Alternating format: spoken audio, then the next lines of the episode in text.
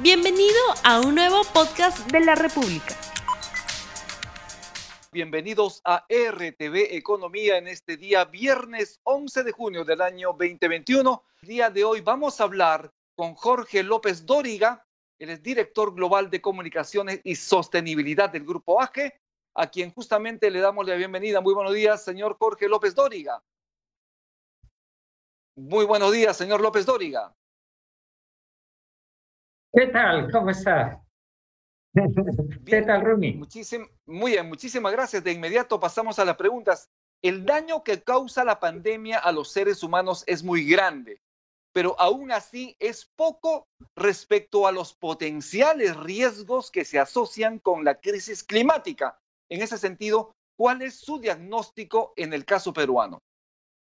Bueno, el caso peruano es extremadamente peculiar, porque eh, se dice que Perú sería, eh, eh, es decir, en el tema del cambio climático, Perú sería el país más afectado o uno de los países más afectados por el cambio climático en el mundo. ¿Y esto por qué es? Porque estamos hablando del cambio climático, ¿verdad? Y Perú resulta ser el país con más climas del mundo. Tiene como algo así como 70 climas. El segundo país con más climas del mundo es Costa Rica, con 30 y algo. Entonces, evidentemente, debido a, la gran variedad y gran riqueza de estos climas que tiene el Perú, sería uno de los países o el país más afectado por el cambio climático en el mundo. Jorge, tú viajas por el mundo, eres cosmopolita, conoces el Himalaya, conoces el Tíbet, conoces China, has estado en muchos países de Europa, conoces en Norteamérica, obviamente, pero tu centro de operaciones es el Perú. ¿Qué te hace quedar aquí y desde aquí desarrollar ese trabajo tan importante en materia medioambiental y en proyectos sostenibles para el Perú y para el mundo? Pues porque eh, Perú es uno de los países más biodiversos del mundo, número uno.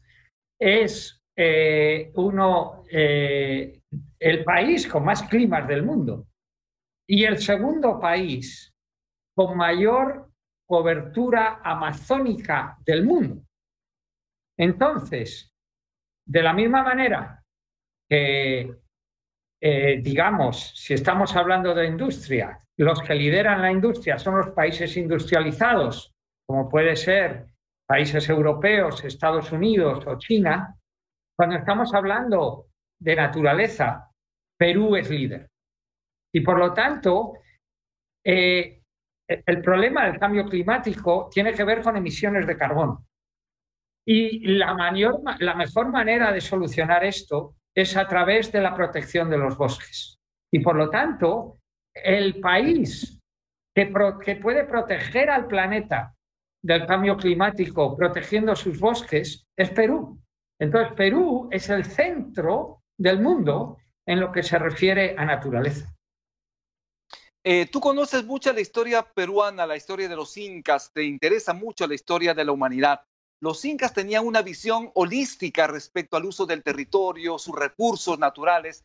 Había un profundo respeto por el agua, por los apus donde están las cabeceras de cuenca, por todos estos elementos tan valiosos de la naturaleza. Y estamos en un mes específico muy, muy, muy, muy querido para los cusqueños, para el país, porque se celebra también el Inti Raimi, ¿Qué nos puedes decir de esto, de esta, eh, concatenando obviamente esta, esta visión de los incas respecto al cuidado de la naturaleza y lo que estamos haciendo en el Perú? Lo que, lo que, precisamente en el mes que se celebra el Inti Raymi y, y, evidentemente este gran hito y este gran día dentro de la cultura inca, la conclusión clara es bien sencilla.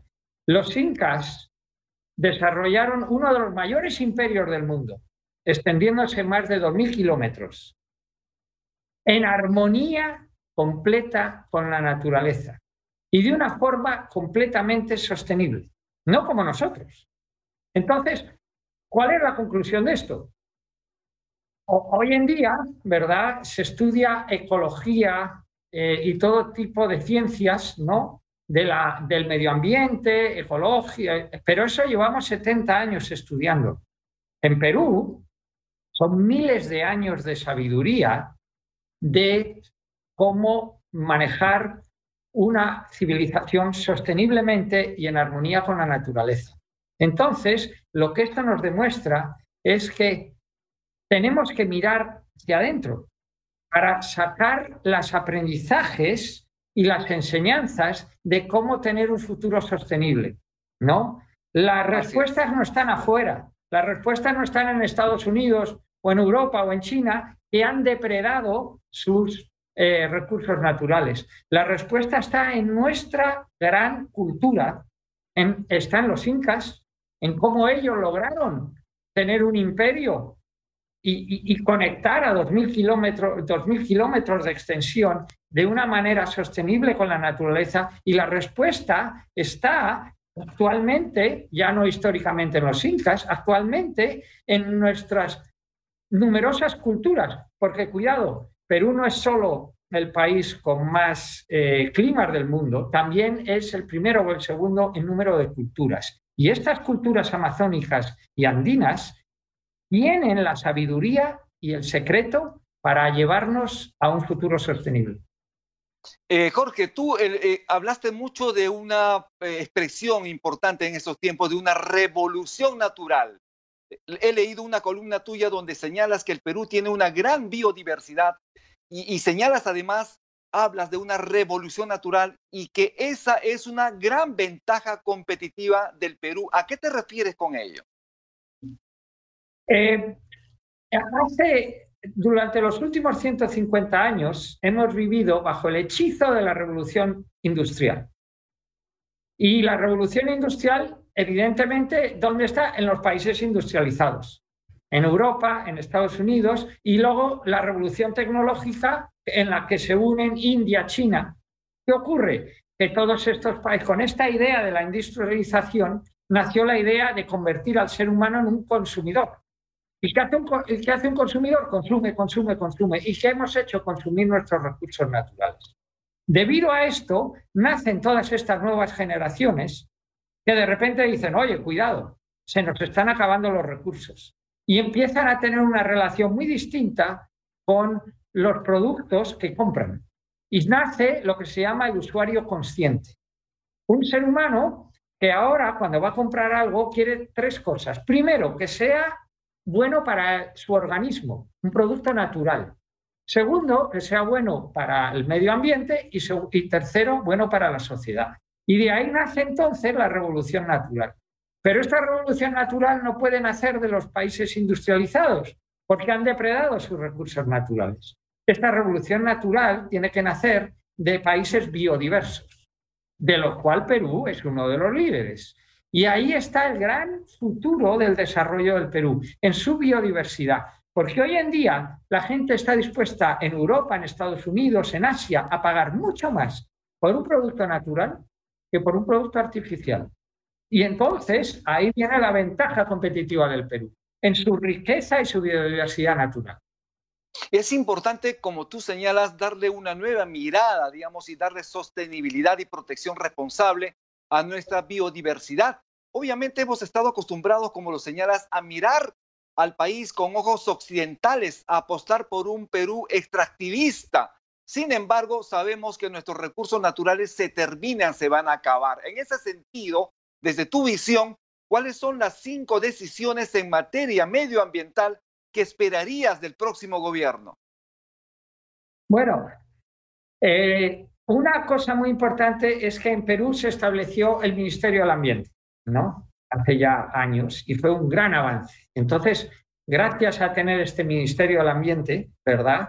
Eh, hay ya un ministerio que está llevando esa labor, proteger el, medio ambiente. Entonces, lo que creo que hay que, teniendo en cuenta que nuestra mayor riqueza está en esa biodiversidad y que de ahí tiene que salir el futuro del, del, Perú, tenemos que reforzar este ministerio, ¿no? que el ministerio tome la relevancia que tiene, porque en este ministerio se protege los mayores recursos del, del Perú, que es su oro verde.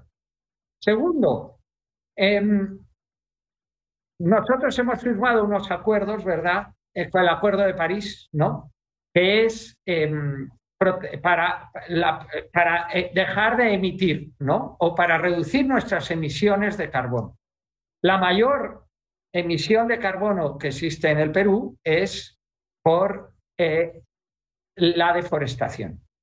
Por lo tanto, un objetivo principal tiene que ser parar de deforestar nuestra eh, selva, dejar de, deforestar nuestros bosques. Pero claro, muy importante, la gente no deforesta porque sea ignorante ni porque sea mala. Lo hace porque la economía de mercado ya ha llegado a la Amazonía y piensan que si yo corto el Amazonas voy a tener mayores ingresos que si lo dejo en pie. Por lo tanto, hay que convencer al mundo, y este es el tercer punto, convencer a, la sociedad de que el futuro del Perú está en su oro verde, es decir, en sus bosques en pie. Entonces, el oro verde tiene mucho más valor que el oro amarillo o el oro negro. Y esto, y ahí llega el cuarto punto. Entonces, ¿qué es lo que hay que hacer? Lo que tenemos que hacer es apoyar desde el gobierno, apoyar desde las instituciones públicas y privadas para el desarrollo de bionegocios, de negocios sostenibles, de negocios verdes que protejan el bosque en pie y que pongan en valor este bosque en pie. Y por último, tener el quinto punto es cambiar la idea de desarrollo. El desarrollo no consiste en, en eh, cemento. El desarrollo está en la protección de nuestro bosque y de nuestros maravillosos, en las, en las, esto es en la selva, en la sierra, en la, en la protección de nuestras semillas, en la protección de esta agricultura comunal que llevan miles de años protegiendo esta biodiversidad de semillas que hoy en día tienen una demanda y un precio súper elevado en los mercados internacionales. Es importante entonces saber cuál es el rol del sector privado en términos de sostenibilidad. ¿Cómo las empresas vienen trabajando en este tema en el Perú y en Latinoamérica? Tenemos la experiencia exitosa también del Grupo AGE del que tú representas. Cuéntanos cuál es el papel del sector privado en este proceso. El, el labor del sector privado es fundamental, porque por mucho que desarrollemos ideas de protección, si estas ideas, como vivimos en una economía de mercado, tenemos que poner en el mercado estas ideas. Y ahí es donde entra el sector privado. El sector privado, lo que, peruano, lo que tiene que hacer es encontrar mercados para los productos biodiversos del Perú. Y esto es lo que AGE, que es una compañía que nació en, en San Miguel, en Ayacucho, hace 30 años, que nació en plena biodiversidad peruana, lo que queremos es poner en valor esta biodiversidad peruana. Empezamos hace 30 años en, la, sierra peruana, pero ahora estamos en más de 20 países. ¿Cuál es nuestra misión ahora? Poner en estos mercados los productos de la biodiversidad del Perú. Y por lo tanto, pero ¿cómo? con un contacto directo y una relación directa con las comunidades que durante los guardianes del bosque, que durante miles de años han estado protegiendo ese bosque, que son los mayores expertos en la recolección de los frutos del bosque, porque eso es lo que han hecho siempre. Problema, que ellos recolectaban los frutos del bosque, pero hoy no tienen, eso no les daba ingresos para poder alimentar a su familia, para poder educar a sus hijos. ¿Qué es lo que hacemos? Compramos esos frutos, compramos eh, para que a ellos directamente, para que puedan tener ingreso haciendo lo que siempre han hecho, proteger el bosque. Y esto, la función de la empresa privada peruana debe ser poner en valor estos productos y encontrarles mercados en el mundo. Muy bien, Jorge López Dóriga nos comentan desde producción que tenemos ya las respuestas del público a la pregunta que hemos lanzado al inicio del programa. La pregunta es, ¿el Perú cuenta con política medioambiental? La respuesta es la siguiente, sí, 29%, no 71%. ¿Qué opinión tienes al respecto? Em, yo siempre soy optimista, ¿no? y siempre hay que mirar al futuro, no al pasado. ¿no? Entonces, lo que esta encuesta deja claramente es que tenemos mucho por delante que trabajar. Tenemos, evidentemente, hemos hecho algo, aquí pone un 29% y nos queda un 71% por hacer. Y por lo tanto, nos queda mucho trabajo que hacer para verdaderamente poner al Perú en, en ser este líder en política medioambiental. Porque si nosotros somos líderes en biodiversidad y en bosques, podemos ser líderes en política medioambiental. De nuevo, no tenemos por qué aprender de los noruegos o de los europeos. Aprendamos de nuestros ancestros, aprendamos de las culturas amazónicas y andinas en cómo crear esta política medioambiental y cómo proteger a nuestra Pachamama es importante justamente proteger a la Pachamama, proteger a los sapos, proteger nuestras cabeceras de cuenca. Jorge López hemos, hemos ya terminado el programa, pero te, tienes 15 segundos para despedir del público, quizás algunas reflexiones finales. Pues verdaderamente esto es un trabajo de todos. En la revolución industrial, ¿verdad? Teníamos la era de la competitividad. En la revolución natural es la hora colaborativa. Esto es trabajo de todos los individuos, la empresa privada y, los sectores eh, públicos, ¿verdad? Tienen, tenemos que trabajar juntos para crear un Perú verde, un Perú sostenible y para proteger nuestro mayor oro, que es el oro verde. Bien, muchísimas gracias. Estuvimos entonces con Jorge López Dóriga. Él es director global de comunicaciones y sostenibilidad del Grupo AGE a quien nuevamente le damos, eh, le, decimos muchísimas gracias por estar, por haber estado en RTV Económico. Muy buen fin de semana, entonces los esperamos el lunes con un programa importantísimo para usted. Tupananchis Vergecuna Panicuna, Yactamasicuna. Que Dios los bendiga. No olvides suscribirte para que sigas escuchando más episodios de este podcast.